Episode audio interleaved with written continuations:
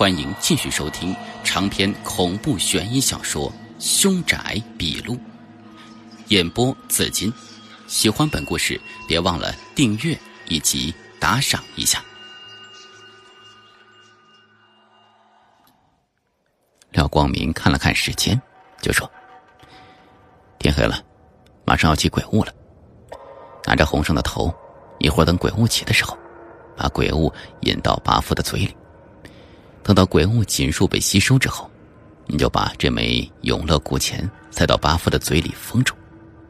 没有鬼物的配合，我们对何桥还是有胜算的。廖光明刚说完，屋子里就像突然被什么东西给蒙住了一般，视线开始模糊起来。我知道，鬼物来了。我问他用吃药吗？他说不用了。雾气刚起，毒性还不算太足。我松了口气，赶紧跑到那个巴夫的旁边，捏住红绳的一头。这时候，漫无边际的雾气开始弥漫整个客厅，我已经看不到廖光明的身体了。而在巴夫前面，那三只佛香冒出的烟，竟然一股脑的钻进巴夫的嘴里。就像是那八副活过来了一般，正在吞食着这佛香的香火一样。而廖光明布置在这屋子里的红绳网开始剧烈的颤抖起来，开始还是很轻微的，到了后来抖动的就很厉害，发出嗡嗡的声音。我手里拿着红绳的一头，就能感受到。红绳上传来的剧烈抖动的频率，那三支佛香经过八副的吸食，烧得极快，只一会儿的功夫就烧到末端了。这时候，屋子里的雾气开始朝着红绳凝聚，并且顺着红绳向我手上这端移动过来。我想起廖光明的话，赶紧把红绳的一端塞进八副的嘴里。而那些雾气顺着红绳开始源源不断的被八副吸了进去，这场景太奇了，我都看呆了，就跟电视里魔术大师在变魔术一般。我正看得出奇呢，突然听到一声呜咽的声音，我吓了一跳，不知道发生什么了，但是很快就反应过来。这是那只流浪狗的声音。那狗一直在睡觉，这时候发声，难道是发现什么了吗？廖光明的声音突然在雾气中传过来：“注意，何巧要来了。”他话音刚落，我就听到卫生间的方向传来了轰轰的响声。那声音像是旱雷一般，但是没有旱雷那般响亮，一声接着一声。廖光明提醒我说：“机械果然不准，他借着水道来了。”这时候，屋子里鬼物已经被八副吸去了一部分，视线也好了不少，而谁也没有想到，那只。原本萎靡不振的流浪狗突然窜了过来，冲着卫生间的方向狂吠起来。到了关键时候，这狗还是发挥了作用了。廖光明递给我一样东西，拿着这个。我接过凑到眼前，一看，那是一瓶鸡屎白，就忙说：“不，我吃饱了。”放心的，一会儿何巧过来，你看不到的。那狗冲着咬的方向就是何桥。紧要的时候，你把鸡屎白泼过去。哦，好吧。我握着矿泉水瓶，心中紧张到了极点。随后，廖光明就不再说话了，而下水道的轰轰的声音也好像越来越近了，而那只流浪狗也叫得更凶了。我看到。全身的狗毛都竖了起来。这时候我才注意到，廖光明在屋子里点起几根白蜡，光线亮了不少。我看着那小流浪狗，低声嘀咕着：“好样的，今天能不能活着出去，就看你的了。一会儿他来了，就给我上。”没想到，那狗呢，不知道是听懂我的话，还是因为看到什么了，叫声戛然而止，转而发出一阵呜咽，夹着尾巴就跑到墙角去了，身体瑟瑟发抖。我呆了，哎呦，我靠，这啥意思呀？廖光明骂了一句：“你有病啊！跟他说那些干嘛？你再给他那么大压力，他能承受得了吗？这下坏了！废物！关键是后掉链子！”我狠狠骂了一句。而此时，卫生间里传出的响动也像是停止了。屋子里静得出奇。就连那狗的呜咽声都听不见了。我看了一眼廖光明，发现他手中握着那根棒子，也在四下观看着。显然，他也看不见鬼魂。我感觉何巧那女鬼应该是来到房间里面了。流浪狗也是看到了什么，才吓得跑掉了。可是，就在这一片死寂的时候。谁也没有想到，突然从房门方向传出撞击的声音。我们本来以为是冲着卫生间的方向的，这一声撞击把我们吓得一个机灵，瞬间转过身子看着房门的方向。我发现，那房门正随着一声声撞击开始摇晃起来。房门是反锁着的。显然，外面有人想进来，有没有钥匙，才采用这种方法？我惊问道：“会不会是何巧啊？”廖光明抹了一把额头的汗，摇了摇头，说：“按说不会呀，厉鬼凶悍，这道门没有任何的防护措施，应该是挡不住他的。不是鬼，那是人了。这大半夜的是谁呀？”想到这里，我脑子一抽，冲门外就喊了一声：“谁？谁呀？”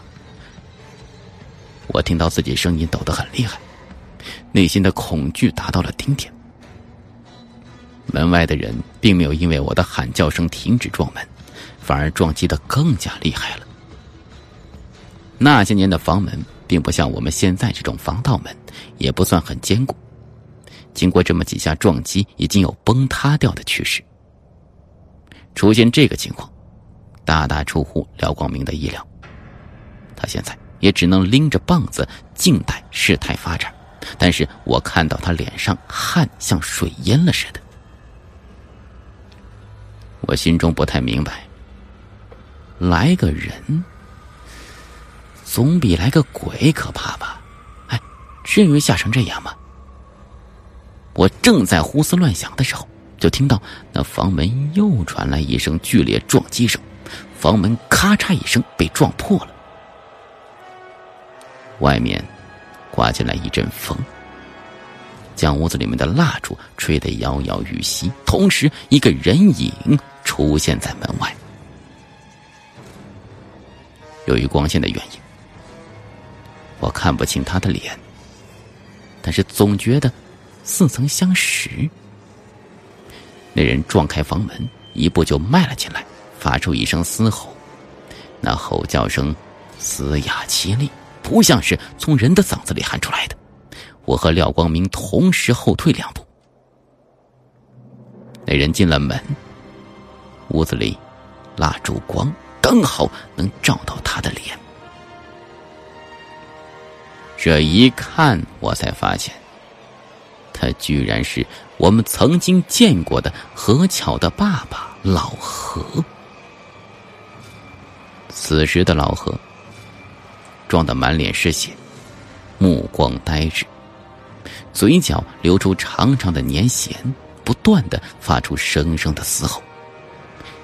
我指老何问道：“你你你要干什么？”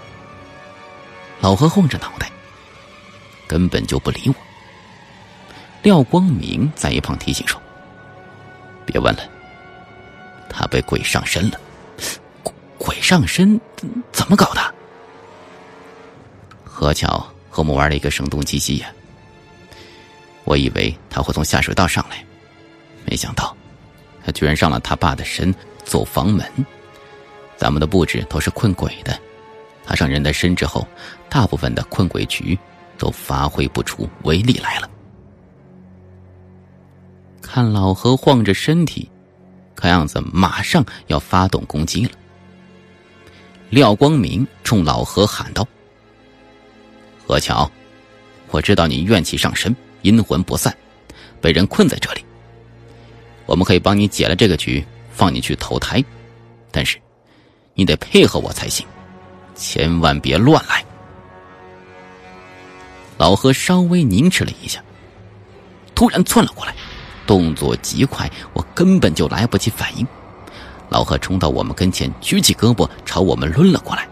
我操！吓得我屁滚尿流啊！眼瞅着要挨上老何这一击，好在廖光明准备充足，抡起摇火棒迎上老何的胳膊，咔嚓一声，那根摇火棒生生被老何打断了。我借着这个机会躲开这一击，拧开盖子，把那瓶鸡屎白朝老何甩了过去。白色的鸡屎甩出一滩，拍到老何的脸上，顿时老何的脸上像被火烧了一般。发出滋滋啦啦的声音，冒出一股白烟来。我也没想到，这寻常的鸡屎这时候竟然作用这么明显。老白嘶吼了一声，伸出手一把抹去鸡屎。我发现老何的脸上被烧掉一大块肉，已经露出了森森的白骨了。我跟你拼了！我看着瓶子里剩下大半瓶的鸡屎，又准备进行下一轮进攻。廖光明提醒我。你妈别甩了，省着点用。我一阵阵后悔呀，早知道这玩意儿这么有用，我就应该忍着恶心从机场再多买点啊，臭点算什么？保命要紧。老何见我要甩鸡屎，迟疑了一下，显然他对鸡屎啊是很忌惮的。但是见我又停住了，便嘶吼了一声，又冲了上来。廖光明拎着半截摇火棒在旁边截老何。摇火棒虽然断了，但是威力还在的。老何被摇火棒逼退两步，我趁这个机会冲进厨房，想找件趁手的家伙。我翻箱倒柜，最后在橱柜的下面摸出一把上锈的菜刀，可能是他们搬家遗弃在这儿的。我拎着菜刀冲出去。发现廖光明已经被老何逼到墙角之中了，尼玛！我一着急，菜刀就甩过去了，菜刀翻滚着飞出去，正砍在老何的肩膀上。咔嚓一声，由于用力过猛，菜刀竟然嵌在老何的肩膀上了。老何转过身，想伸手取下菜刀。但是他的身体僵硬，努力两下没有成功。后来干脆肩膀带着菜刀又朝我冲了过来。